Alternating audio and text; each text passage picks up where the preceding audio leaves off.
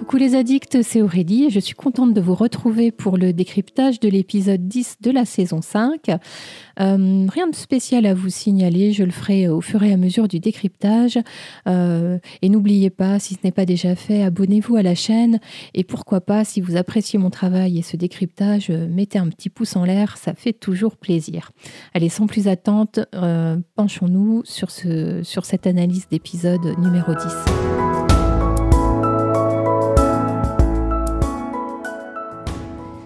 Et donc cet épisode 10 est intitulé Mercy Shall Follow Me. Euh, ça n'a pas été traduit en français. Euh, je pense que c'est toujours lié à ces soucis de, euh, traduction, sous-titrage et doublage. moi, je le traduirais par quelque chose du genre que la miséricorde m'accompagne. On en parlera dans, dans, le courant du décryptage, enfin je vais en parler. Donc c'est un épisode avec un seul arc narratif principal. donc l'intrigue se situe autour du personnage de, de Stephen Bonnet et il se passe vraiment beaucoup beaucoup de choses en à peine une heure. Euh, et avec notamment la mort de deux personnages qui sont présents depuis la saison 4, et euh, bah, surtout la mort de, Stephen Bonnet, qui est quand même euh, un, des, personnages bah, emblématiques. C'était le méchant des saisons 4 et, et 5. je trouve que c'est un épisode assez enlevé, avec une bonne grosse dose d'anxiété et de, stress. Bah, qui est lié surtout au caractère assez imprévisible du grand méchant Stephen Bonnet. Euh, j'aimerais souligner l'audace, euh, l'audace des, bah, scénaristes, hein, enfin, de, des auteurs, euh, l'audace dans l'écriture et dans la réécriture. Pour la lectrice que je suis, c'est assez déroutant parce qu'on fait un, énorme bond chronologique dans les événements par rapport à ce qu'on peut retrouver dans les romans. Euh, et euh, le spectre de Stephen Bonnet ben, hantait la famille Fraser depuis le début de la saison, hein, avec l'épisode 1 et, la découverte, enfin l'annonce euh, par Lord John Gray à Jamie que, que Bonnet était toujours vivant. Et là, hop, en même pas une heure, clap de fin, terminé Stephen Bonnet. Euh, alors que, évidemment, dans les romans, si, vous les avez lus, ou en tout cas si vous suivez un petit peu tout ça sur les réseaux, euh, Stephen Bonnet ne, ne meurt qu'à la fin du tome 6. Donc, euh, vraiment, là, c'est très, très. Sa vie a été un petit peu raccourcie par les auteurs.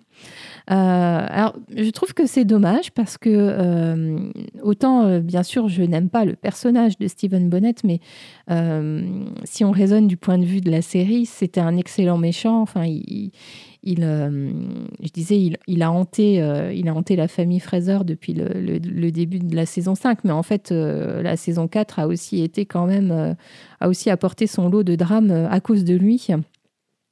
Et, euh, et, je trouve ça aussi dommage parce que euh, l'acteur Ed Spillers, euh, je l'avais déjà trouvé très très bon hein, dans, dans, dans, les autres, dans ses autres apparitions, mais là enfin il a eu, il a eu des scènes très bien écrites et qui lui ont permis vraiment de se révéler en tant qu'acteur. moi j'en aurais voulu un peu plus. Et, et puis ils ont tué le méchant deux épisodes avant la fin de la saison 5. Euh, donc ça, ça laisse augurer de, bah, d'autres dénouements un peu dramatiques et tragiques euh, avec d'autres personnages et on, on, est en droit de se demander lesquels et comment tout ça va être un peu orchestré. Euh, et donc, passer cette, cette déception, c'est la déception de la lectrice, hein, pas du tout euh, de la spectatrice, parce que j'ai vraiment apprécié l'épisode. Et j'ai quand même voulu me questionner sur, euh, sur ce choix de, régler le cas Bonnette en un seul épisode. Et j'ai trouvé quelques réponses. J'avais envie de vous en faire part. Peut-être que ça vous permettra à vous aussi d'atténuer votre propre déception si c'est ce que vous avez ressenti. Hein. Peut-être pas. Euh, et, donc, ce que j'ai envie de dire, c'est qu'une série télé travaille forcément par thème dans une espèce de logique de production, euh, c'est, de, production dans le sens euh, ben, un décor, des personnages, donc des acteurs, euh, etc. Et on, a déjà eu le cas sur d'autres personnages ben, dans les saisons précédentes, notamment la saison 4, où Laura Donnelly, l'actrice qui joue Jenny, n'était pas disponible. Et donc, lorsque Brianna repasse les pierres et qu'elle arrive en Écosse et à la Librock, c'est, enfin, c'est pas Jenny hein, qu'elle rencontre, c'est Yann. Euh, donc voilà, et dans cette saison-là, on aurait pu avoir euh, Fiedré, vous savez, euh, la, servante de, de Jocasta à River Run, l'esclave noire. et là, de la même façon, l'actrice Nathalie Simpson qui joue Fédré n'était pas, disponible pour la saison 5. Donc on, on ne l'a pas eu et les auteurs ont dû faire sans elle. autre argument, c'est que euh, enfin, je suis peut-être un peu tiré par les cheveux, j'en sais rien, mais euh, autant on avait eu le méchant Blackjack pendant deux saisons, là on aura eu Steven Bonnet euh, pendant quasiment deux saisons également. ça a l'air d'être un, cycle. Hein, s'ils si, avaient différé le clap de fin autour de Bonnet en, saison 6, il aurait fallu le garder à l'esprit du spectateur pendant longtemps et et donc du coup euh, ne pas en parler du tout pendant certains épisodes ou ne pas le faire apparaître. Ça, c'est possible dans un livre où, euh, où la menace n'a pas besoin d'être rappelée constamment dans notre esprit. En fait, ça, ça peut simplement euh, être des petites touches comme ça dans certains chapitres. Mais à la télé, ça fonctionne pas comme ça. Donc ça aurait été trop long, je pense, de, de l'emmener jusqu'à la fin de la saison 6. Et puis, avec une saison de seulement 12 épisodes, les intrigues doivent forcément être concentrées et contenues. Euh, et puis enfin, euh, moi je trouve ça quand même finalement intéressant en tant que lecteur de se faire surprendre. Euh, ça nous laisse quand même une part de suspense. qu'est-ce que les auteurs vont utiliser? Qu'est-ce qu'ils vont laisser de côté? Qu'est-ce qui va être complètement abandonné? Qu'est-ce qui va être réécrit pour des soucis de facilité de production, etc. donc ouais, gardons un peu de suspense même pour les lecteurs. Et, euh, du coup, j'ai envie de faire référence à une interview de, Diana Gabaldon, alors je sais plus de quand elle date, 2016 ou 2017, où justement elle parle à, la journaliste de, bah, de l'adaptation de ses romans et, des choix qui y sont faits. Euh, je l'ai traduite, donc vous la trouverez euh, sur, la, sur la chaîne YouTube par curiosité, juste après le décryptage, n'hésitez pas à aller voir, c'est super intéressant. Et alors, euh, euh, je le disais, une seule intrigue hein, qui occupe quasiment tout l'espace de l'épisode, euh, mais on a quand même un emballage assez soigné autour de tout ça. et si Brianna et Bonnet occupent la majeure partie du temps d'écran, on a quand même plein plein d'autres choses. Et, je trouve ça sympa que toute la famille Frasers élargie bah, participe au plan de, de mettre, euh, bah, de mettre Bonnette hors d'état de nuire. Et donc, on a Claire Jamie, Roger, Brianna et aussi euh, Petit Yann, euh, qui décidément n'est pas revenu pour rien. ce qu'on a aussi comme joli emballage, ce sont tous les décors. Hein. là, je trouve que, enfin, on, le note d'autant plus parce qu'on n'est pas à Fraser's Reach et, et du coup, on voit qu'il y a pas mal de choses qui ont été tournées euh, directement sur site. Euh, donc la plage est très réelle. Alors c'est pas en Caroline du Nord, c'est en Écosse, mais euh, c'est une très très belle plage. la petite cabane avec le, ponton d'accostage où sont Roger, Jamie et, petit Yann hein, en attendant bah, normalement Bonnette. Ça aussi c'est un vrai décor en Écosse. Et puis il y a des choses qui ont été tournées en studio. Ben, tout, toute la scène euh, dans le salon de Jocasta River Run, euh, et puis les, les, scènes de taverne, le, le petit, euh, comment on peut appeler ça, la, le repère de, de ça aussi c'est en studio. Et puis euh, l'île de Ocracoke, hein, l'île de Steven Bonnette, euh, ça, ça a été fait par effets spéciaux. C'est la même plage que celle où on voit Claire et Brianna, mais simplement, bah, ils ont rajouté en effets spéciaux la petite maison et puis la simulation de l'océan qui s'étend derrière l'île. J'en profite, je suis dans les décors, mais une mention spéciale aux au costumes de cet euh, épisode. Euh, j'ai vraiment beaucoup aimé les, costumes de Claire et Brianna notamment.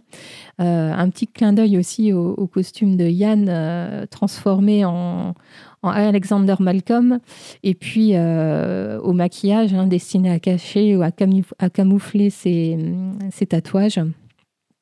Enfin aussi tant que j'y suis, hein, donc j'ai décors, euh, costumes, maquillage et euh, les accessoires. Hein. C'est, ce coffre à jouer avec ces poupées très très étranges et très bizarres et assez dérangeantes. Euh, je ne sais pas où est-ce qu'ils ont été dénichés ça ou s'ils l'ont fait fabriquer, mais c'est sympa en tout cas. Ce qu'on a aussi dans l'épisode, c'est cette belle scène. Alors, je ne l'ai pas mise dans mes tops, mais j'aurais pu. La belle scène sur la plage qui amène bah, de, chouettes moments mère-fille, une belle complicité entre Brianna et Claire. Euh, des souvenirs aussi euh, ben, de leur vie au XXe siècle, euh, les, partages de, souvenirs de d'une mère avec sa fille qui était enfant. Ça, permet aussi aux auteurs de, ben, de rappeler une fois encore le voyage dans le temps d'une jolie manière. Euh, et d'ailleurs, au, travers de cette scène, il y a une mention un peu à la vie sauvage du XVIIIe siècle, hein, les, plans caméra sur ces baleines euh, qui, bah, qui sont très très proches finalement euh, du, de la plage. c'est étonnant et pourtant c'était très très commun au XVIIIe siècle avant que avant qu'il y ait bah, ces chasses aux baleines et puis quasiment leur extermination par les hommes. Et donc c'était le petit moment le petit moment écolo euh, et défense de la nature, euh, on va dire, de, la série. Et il y en a eu plein de mentions comme ça, hein, cette saison 5, avec le, vol des, des oiseaux, des, pigeons voyageurs, là, dans. Alors, je sais plus, c'était l'épisode, à la fin de l'épisode consacré à la famille Birdsley. Ben, on a eu le bison aussi dans l'épisode précédent.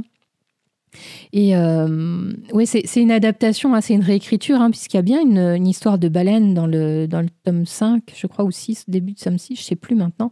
Euh, mais c'est une baleine qui est échouée sur la plage, une baleine morte. Et donc là, j'ai entendu dans le podcast de Matt Roberts, ils ont fait le choix, euh, ils se sont posé la question hein, de le faire exactement comme dans le roman, mais pour des questions de production, c'était vraiment compliqué des jeux d'acteurs hein, euh, bah, avec des effets spéciaux, c'est pas du tout aussi naturel qu'un jeu d'acteur face à un vrai décor, etc. Euh, donc ils ont préféré le, faire quand même ce clin d'œil, mais de le faire d'une manière différente. Et puis, euh, ce que je peux dire également, c'est que Enfin, cet épisode traite de, traite de thèmes euh, sans tabou, hein, une fois de plus, j'en avais déjà parlé, mais on évoque euh, rapidement, mais on évoque quand même la traite des blanches, hein, cet esclavage euh, sexuel des, des, femmes blanches. ça a existé. donc voilà, on en parle et on ne fait pas semblant. Et puis aussi euh, la condamnation à mort euh, ben, qui avait encore euh, cours à cette époque-là. Ben, ça a toujours lieu aux États-Unis, hein, mais voilà, c'est pas du tout tabou et c'est pas éludé et j'aime bien ça. Et dernière chose que j'ai beaucoup aimé aussi dans l'épisode, c'est des références, qu'elles soient littéraires, cinématographiques ou à d'autres épisodes de, la série.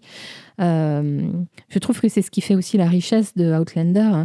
Et donc, euh, dans cet épisode, alors évidemment, la référence littéraire à Moby Dick qui revient par deux fois. La première fois, lorsque Brianna en, parle à, Claire sur la plage, lorsqu'elles observent les baleines. Et donc, on sait que, que, que, que Brianna a lu Moby Dick un roman qui a été écrit à la fin du 19e siècle. Et euh, bah, c'est comme un peu un, préalable à ce qui se passe euh, juste après dans le, dans repère de Stephen Bonnet quand Brianna fait semblant de le lire. Euh, référence cinématographique aussi parce que je ne sais pas pour vous, mais moi, dès que j'ai vu cette scène du dîner entre Brianna et Bonnet, ça m'a immédiatement fait penser à, la scène dans La Belle et la Bête, hein, où la, la bête offre une belle robe à, à la Belle et, et lui ordonne de venir dîner avec lui, euh, avec ses mauvaises manières et sa façon de d'attraper les aliments en, se baissant. Enfin, c'était exactement pareil. Et en fait, en lisant le, script, euh, je me suis rendu compte que ça a été fait de manière délibérée par les auteurs. Donc, euh, bah, c'est réussi, hein, puisque je pense que je suis pas la seule à avoir perçu la référence. Et puis, euh, je le disais, il y a également des références à d'autres épisodes. Euh, je, développerai certains d'ailleurs euh, un peu plus loin dans le décryptage. Mais par exemple, lorsque Jamie, à la toute fin de l'épisode, offre sa, fiole de, whisky à, à Bonnette, c'est en référence directe à la toute première scène de l'épisode 1 de la saison 4, lorsqu'il rencontre Bonnette pour la première fois dans la prison. Jamie offre du rhum à à Hayes, hein, son ami qui va bientôt être pendu, et en lui disant que bah, la dernière chose qu'il verra, ce sera un visage ami. Euh, et là, c'est bah, une référence directe. Hein. Euh, également, dans l'épisode 1 de la saison 4, euh, Bonnet parle de son pire cauchemar à Claire, hein, la mort par noyade. Ça a déjà été évoqué dans la saison 4. autre mini référence, enfin moi je fais un lien entre le, sacrifice que Claire a fait en couchant avec le roi Louis XV dans la saison 2 et, l'espèce de sacrifice que, fait Brianna en embrassant Bonnette. Hein. elle se sacrifie pour Jamie, comme Claire l'avait enfin pour le petit Jamie, pour son fils, comme Claire l'avait fait pour euh, Jamie, son mari. Euh, j'en parlerai également, mais je trouve que, euh, que, l'espèce de jeu de, chat et souris ce livre, auquel se livrent Bonnet et Brianna ressemble un peu à, la scène entre Claire et Black Jack Randall dans l'épisode 6 de la saison 1, le commandant de la garnison, hein, lorsqu'elle est capturée par, par Jack et qu'il se livre aussi à une espèce de joute verbale. J'avais adoré cet épisode d'ailleurs. Euh, et enfin, dernière, euh, dernière chose, enfin, dernier parallèle que je trouve avec d'autres, d'autres euh, saisons, c'est l'utilisation du bordel comme lieu de rencontre et comme lieu de complot, de complotisme, de, enfin, on fait des affaires, on, fait tout dans les bordels, dans, la, Outlander. Et une fois de plus, on, le retrouve. Et j'ai d'ailleurs beaucoup aimé le, petit regard circulaire qu'a eu Jamie lorsqu'il est entré dans le bordel et qu'il a un, peu regardé. Il se sentait en terre connue. Hein. Euh, il a quand même vécu dans un bordel euh, à Édimbourg. Euh, ben, pour nous, c'était dans la saison 3. voilà, été longue sur les impressions générales, mais il y avait plein de choses à dire.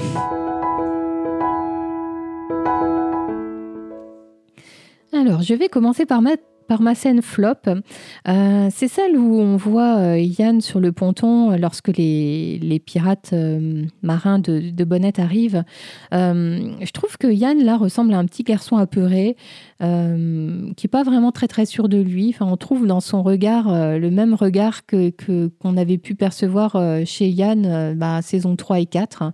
vraiment Ouais, un, jeune garçon. je trouve que ça tranche beaucoup avec, avec Yann l'Indien, hein, qui est revenu là, de, bah, de chez les Mohawks, euh, qui avait abattu un sanglier d'une seule flèche, qui avait tenu tête à Jamie là, dans l'épisode précédent. Euh, et puis qui, qui, malgré tout, là, à la fin de l'épisode, euh, avance de manière assez bah, combative sur la plage, hein, lorsqu'il s'agit d'aller capturer Bonnette. donc, ouais, j'ai pas compris là, ce, cette attitude de Yann et ce qu'on lui a fait jouer. Ça doit être le costume, je pense. Euh, vraiment, il se sentait pas bien et donc il a, il a adopté, euh, je sais pas, l'attitude euh, du, jeune noble, enfin je sais pas quoi, bourgeois écossais, mal dans sa peau, mal dans son costume en tout cas. Bon voilà, c'est une petite parenthèse, vous voyez, c'est pas grand-chose. Euh, pour ma scène top, j'ai choisi la scène finale, la scène finale, pardon, toute cette scène, euh, je la trouve remarquable. Alors on, sent qu'on a fait un bond dans le temps, hein. donc on capture Bonnette sur la plage et puis là on se retrouve, euh, eh ben, en bord de lac, je sais pas, en tout cas, ça n'a pas l'air d'être la plage. Euh, et donc, on voit euh, Bonnet condamné euh, à une mort par noyade, ce qui est son pire cauchemar. Et, là, dans le jeu de l'acteur, hein, on, retrouve dans son regard bah, tout son désespoir d'affronter cette mort-là. On, on, sent aussi de la panique. Et puis, subitement, son regard change. Et la caméra est toujours fixée sur lui. Euh, on sent que dans son regard, là, comme une espèce de compréhension, euh, il décèle quelque chose chez quelqu'un ou dans le décor qu'il voit. Et, euh, le montage est génial, puisqu'on ne voit pas tout de suite Brianna et Roger. Et, et, on comprend que Bonnette a probablement décelé ben, une sorte d'humanité sur la fin de sa vie. je ne sais pas s'il y a du soulagement, mais en tout cas, il n'y a plus la, la peur panique qu'il y avait quelques instants auparavant. Euh, donc ça, je trouve ça génial. Et ce que je trouve encore plus euh, excellent, c'est de, laisser euh, la, question de Roger en suspens. Hein. Est-ce que Brianna l'a tué par, compassion ou alors par, par vengeance? Pas de réponse de Brianna. Roger n'a pas sa réponse. Nous, spectateurs, ne l'avons pas non plus. ouais, et je trouve que ça, c'est très, très astucieux de la part des auteurs et, ben, et des monteurs. C'est c'est du, c'est de la bonne, euh, c'est de la bonne télé. Voilà.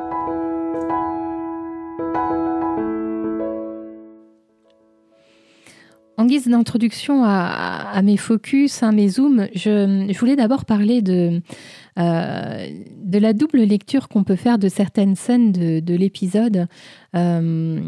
Je ne sais pas si vous avez eu cette même impression que moi. Je ne sais pas non plus si c'était volontaire ou si c'est une idée que je me fais. Euh, en tout cas, c'est ce que dit Bonnette euh, à Brie hein, lorsqu'elle euh, lui parle de, des livres et, de ce qu'elle y retrouve et pourquoi elle aime lire. donc, hein, elle, dit qu'elle elle, y trouve soit l'amour, la vengeance. J'ai plus troisième, la troisième chose ou l'argent peut-être. Ah oui, c'est ça, l'argent. et, euh, et, Bonnette lui dit que ben, l'interprétation de Brianna, elle est euh, d'une façon, mais que en fait, euh, elle peut être aussi de toute autre façon. Et effectivement, c'est ce que j'ai ressenti, c'est que selon le spectateur, selon nos, ressentis, notre bagage émotionnel, notre bagage de vie, les choses peuvent être perçues différemment. Euh, d'ailleurs, bon, la, référence littéraire à Moby Dick, elle est un peu développée hein, dans Moby Dick. Qui est le monstre Qui est la victime euh, Est-ce que c'est le, ben, finalement euh, l'homme qui, chasse la, baleine, ou est-ce que c'est la, baleine qui, bah, fait du, mal à, l'homme, qui, qui fait couler son bateau, qui arrache une jambe au capitaine du bateau, etc. Donc ça, c'est toute cette question de la nature versus la civilisation. Et dans, dans, euh, dans l'épisode euh, de lecture possible pour l'attitude de Stephen Bonnet, est-ce que euh, est-ce qu'il est sincère ou est-ce que c'est juste un joyeux et perfide manipulateur? Est-ce qu'il a lu clair dès le début dans le jeu de Brianna? Franchement, je, enfin, j'ai forcément mon avis, mais j'ai pas envie de trancher là pour vous. Je, développerai hein, les, scènes Bonnet et Brianna, bien sûr. Euh, Jocasta avec Forbes.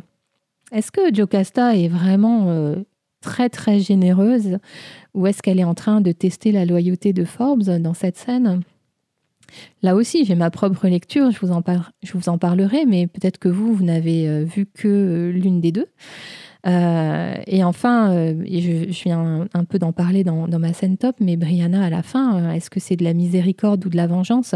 On a tous notre réponse. alors, Matt Roberts dit 50-50.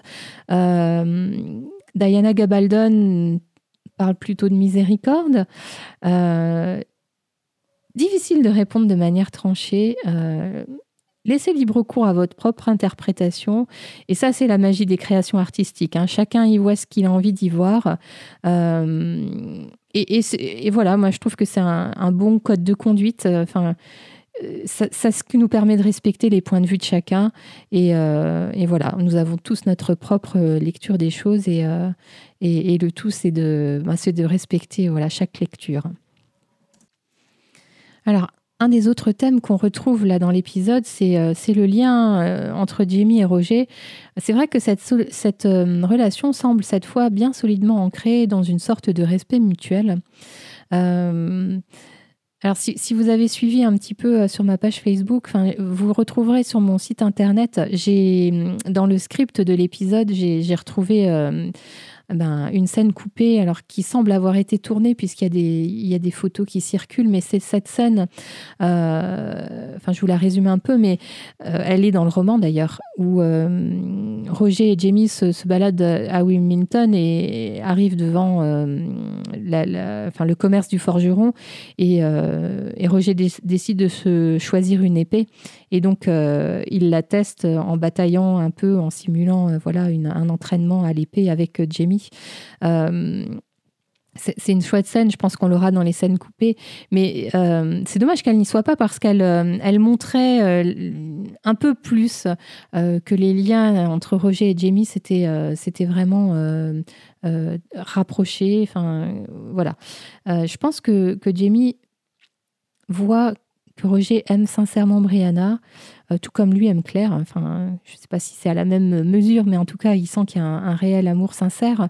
Et euh, la grosse évolution dans leur relation, elle, tient sans doute à ça. Euh, on sent que Jamie traite enfin Roger comme son égal. lorsque Roger lui propose de s'occuper lui-même personnellement de, de Bonnette, Jamie accepte l'idée et lui donne des conseils, mais sans le dévaloriser comme il aurait pu le faire au tout début de la saison 5. Il laisse à Roger le soin d'accrocher Philippe Wiley au mur et à le questionner. Jamie laisse aussi Roger courir derrière Bonnette sur la plage. Il lui fait confiance. il n'intervient pas. Il, regarde de loin, mais il sait que Roger va s'en sortir. Et, moi, je trouve que c'est cool que, que Jamie permette ça. Et voilà, ça y est, on a franchi un cap entre, entre ces deux-là. Et, et ouais, j'aime bien. J'aime bien que, que, Roger et Jamie se soient euh, enfin rapprochés. J'ai envie de parler maintenant de la scène entre euh, Gerald Forbes et, et Jocasta à River Run. Alors, la toute première scène de, de l'épisode, hein, c'est une scène d'exposition entre Bonnet et Forbes et ça permet de poser le fait que euh, les renseignements que, que Forbes a donné à Bonnet euh, bah, concernant la, filiation du petit Jamie euh, étaient des renseignements qui, allaient se monnayer et, euh, et, la, part de, la part de Forbes, donc ça a l'air d'être 20% de, la fortune bah, dont, dont héritera Bonnet une fois qu'il sera entré en possession de River Run. Donc je trouve que la façon dont Billy Boyd, hein, l'acteur qui incarne Forbes, cette façon dont, il entre dans, le salon de, de Jocasta et qu'il observe chaque objet, chaque tissu, chaque tableau, euh, en train de contempler son futur gain avec cet air envieux. Euh, c'est impayable, hein, euh, ce jeu d'acteur vraiment génial. J'ai vraiment souri. D'ailleurs, il a aussi cette attitude assez déplacée à s'installer de manière très confortable dans le canapé Bon, alors il sait que Jocasta ne peut pas le voir, mais euh, il n'avait pas cette attitude-là assez désinvolte dans d'autres épisodes. Hein. Il était toujours assez euh, dans une tenue d'avocat, quoi, euh, très, très digne. alors Jocasta, par rapport à ce que je disais juste avant, est-ce qu'elle est extrêmement généreuse ou est-ce qu'elle est elle aussi manipulatrice? Ma réponse, ma lecture des choses, c'est que Jocasta est quand même une femme qui ne fait ou qui ne dit jamais rien au hasard. Euh, c'est une personne assez rusée, hein, on l'a déjà observé par le passé. Et, moi, j'ai en tête euh, cette scène dans l'épisode 1 de la saison 5 où elle est avec Roger hein, près, de, près de sa tante qui a été plantée à Fraser-Ridge pour le mariage, euh, où on voyait bien qu'elle s'amusait là aussi d'un peu son pouvoir, etc. Et qu'elle avait aussi une idée derrière la tête. Et, là, de la même façon, à mon avis, elle joue volontairement avec Forbes. Elle a cet air sournois, des petits sourires. Et euh, lorsqu'elle énonce euh, ben, toutes les donations qu'elle souhaite faire, euh, le bouquet final, c'est quand elle parle de Lizzie. pour moi, ça ressemble vraiment à de la provocation. Elle veut que Forbes se dévoile. Et, je dis ça parce que je, suppose que Jamie l'a probablement renseigné sur, euh, bah, sur, sur la fuite à, propos de, de, de, du petit Jamie, euh, puisque Jocasta est au courant de la naissance du dernier, de Fergus et Marsali, de retour de Yann. Euh, vous voyez, il y a dû y avoir des choses, enfin des, voilà, elle a eu des informations par Jamie, c'est sûr. par contre, ce qu'elle n'avait peut-être pas prévu, c'est la tentative de meurtre de, de Gerald Forbes. Alors, heureusement, Ulysse euh, a Louis Fine, hein, il entend la clochette qui tombe et euh, il arrive très rapidement euh, pour sauver Jocasta. Alors il, brise le cou de Forbes. Et, alors, petite mention quand même à Ulysse. Je ne sais pas si vous, ça vous a semblé bizarre aussi, mais il a cette attitude quand même un peu ambiguë et qui va au-delà de la simple relation esclave euh, maîtresse. Euh, le fait qu'il appelle euh, Jocasta par son prénom, on l'avait jamais entendu. Et puis la façon dont qu'il a de lui prendre la main, l'alarme qui roule. Enfin, je ne sais pas s'il n'y a pas Anguille sous roche quand même à suivre. Alors je vais me pencher quand même sur le thème principal de l'épisode. Je l'ai dit, hein, euh, Steven Bonnet, c'est le super méchant. Euh, il est très ambigu, il est imprévisible. Euh, et, cet épisode nous raconte un peu plus ce qu'il est, comment il est devenu ce qu'il est. alors certains, enfin, on peut oser la comparaison avec Black Jack Randall. Enfin, moi, je, moi, je l'ose. Il, il, est il est comparable à Black Jack en certains points, et puis en d'autres pas du tout. là où je trouve que les deux méchants sont proches, c'est que tous les deux n'ont aucune morale. tous les deux sont également des prédateurs sexuels. Et, et pour tous les deux, leur cible principale, c'est la famille Fraser. néanmoins, ce qui les distingue, c'est que en fait, Bonnet est ce qu'il est parce qu'il s'est construit euh, par ses rencontres, en fait, ses, mauvaises rencontres, ses mauvaises expériences. Euh, je pense sincèrement qu'il aurait pu être différent s'il avait croisé les bonnes, les bonnes personnes. Euh, alors que Black Jack Randall, je le sens pas comme ça. Lui, il était ce qu'il était comme. Enfin, voilà. Et il assumait en plus euh, Blackjack là. On voit bien que Bonnet, euh, il a encore euh, un peu de l'espoir ou une envie d'être différent.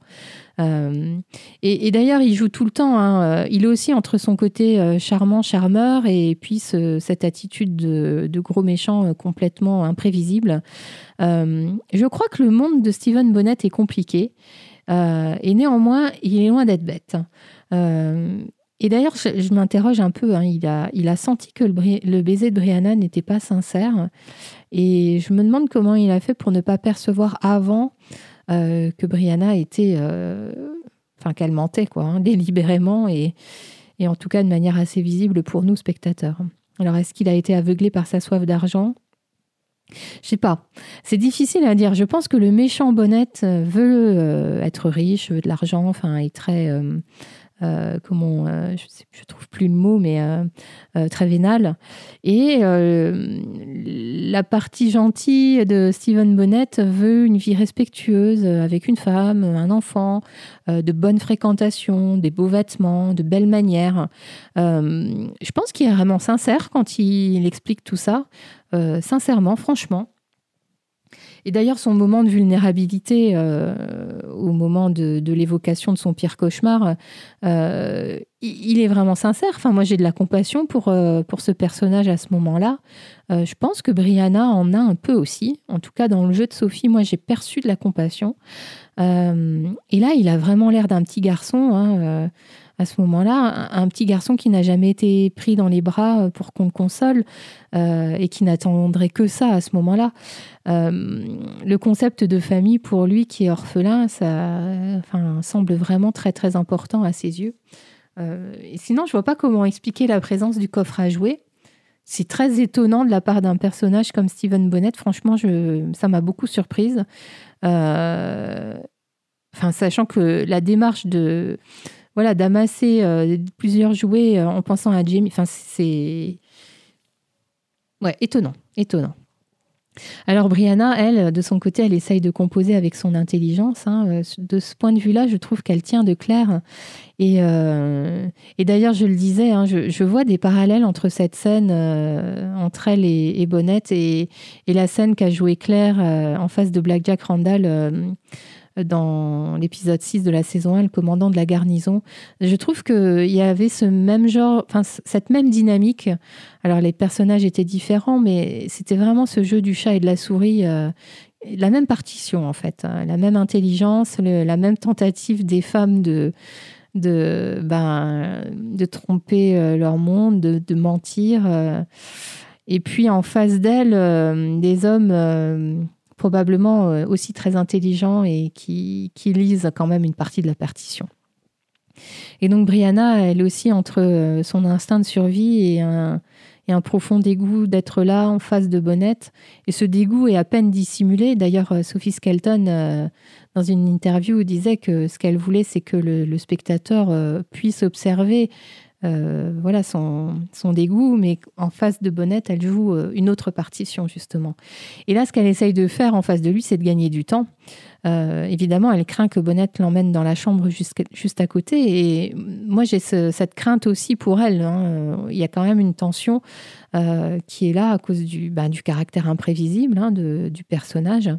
À tout moment, on sait qu'il peut péter les plombs, hein, comme il l'a fait à la fin de l'épisode 2 de, cette saison-là, où il blesse un homme euh, avec son poignard, là, juste au niveau des yeux. Enfin, ouais, il peut complètement euh, péter les plombs.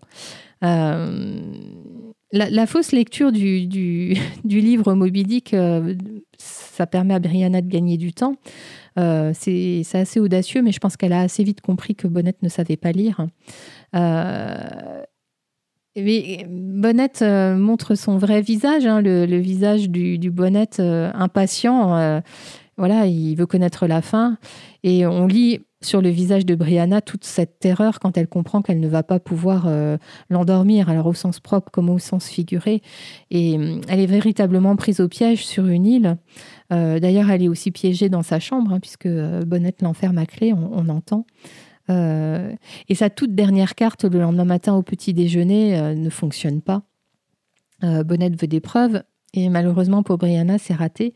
Et, euh, d'ailleurs, euh, voyez, la sincérité de, de Bonnette, d'avoir une vie, une femme, un enfant, je pense qu'il a vraiment cru à l'histoire de Brianna, euh, ou en tout cas, il avait envie d'y croire.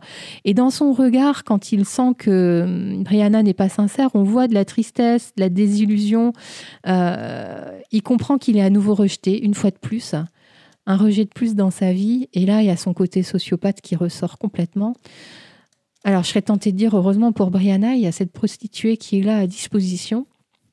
Alors, ça n'empêche pas à Brianna de revivre un viol, euh, de revivre son viol, même si elle n'est pas agressée physiquement.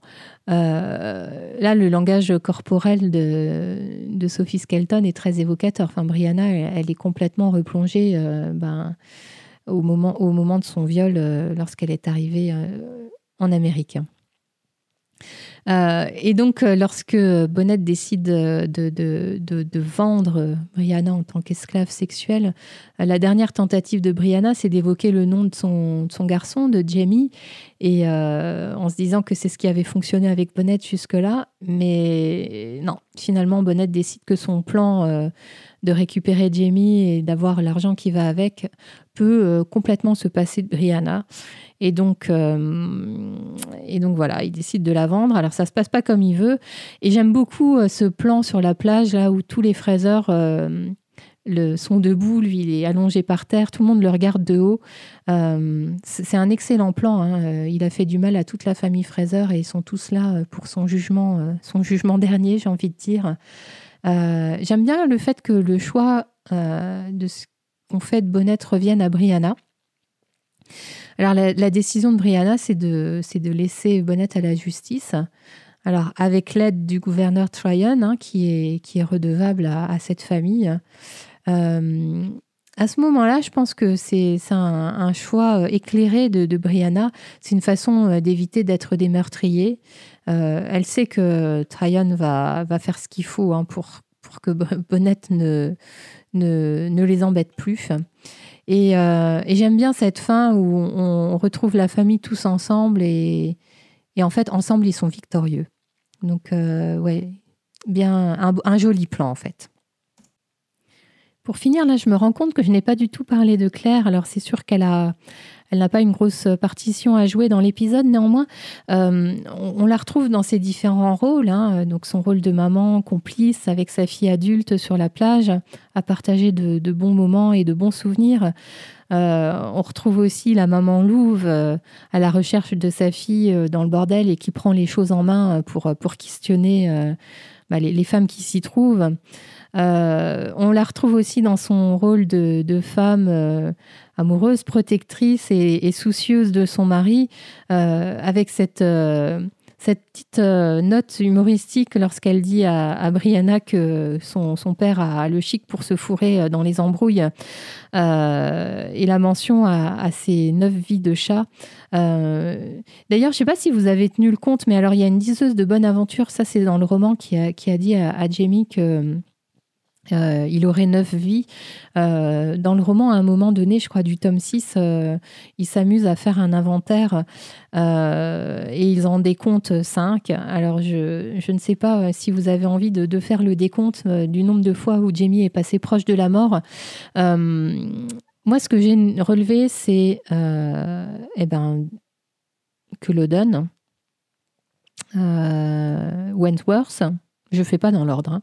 Euh, ensuite, il y a eu euh, peut-être ces flagellations, je ne sais pas.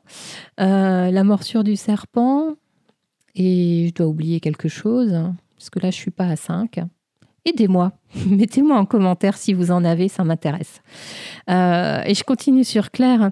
Et Claire, on la retrouve aussi dans le rôle de Docteur Claire. Euh, donc la, scène d'ailleurs euh, dont je n'ai pas du tout parlé, mais où elle demande la fabrication d'un tube en verre hein, au souffleur de verre, dans l'idée ben, de, fabriquer ces, seringues, hein, avec l'invention géniale de, Brianna lors du dernier épisode.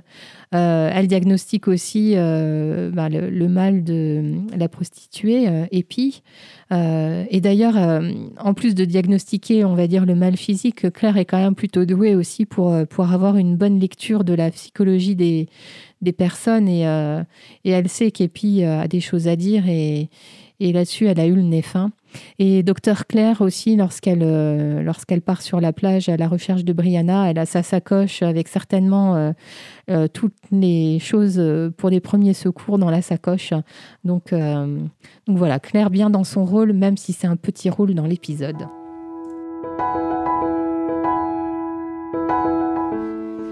Et voilà, j'ai envie de dire plus que deux, plus que deux épisodes, et on n'a plus de méchants.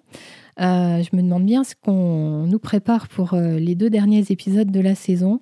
Euh, moi, ce que j'espère, c'est de beaux moments à Fraser's Ridge avec la grande famille, un peu d'humour et de légèreté avant de passer au, final explosif qu'on nous promet et dont on nous parle depuis bah, même avant que la saison soit sortie. Donc euh, on, verra, on verra bien.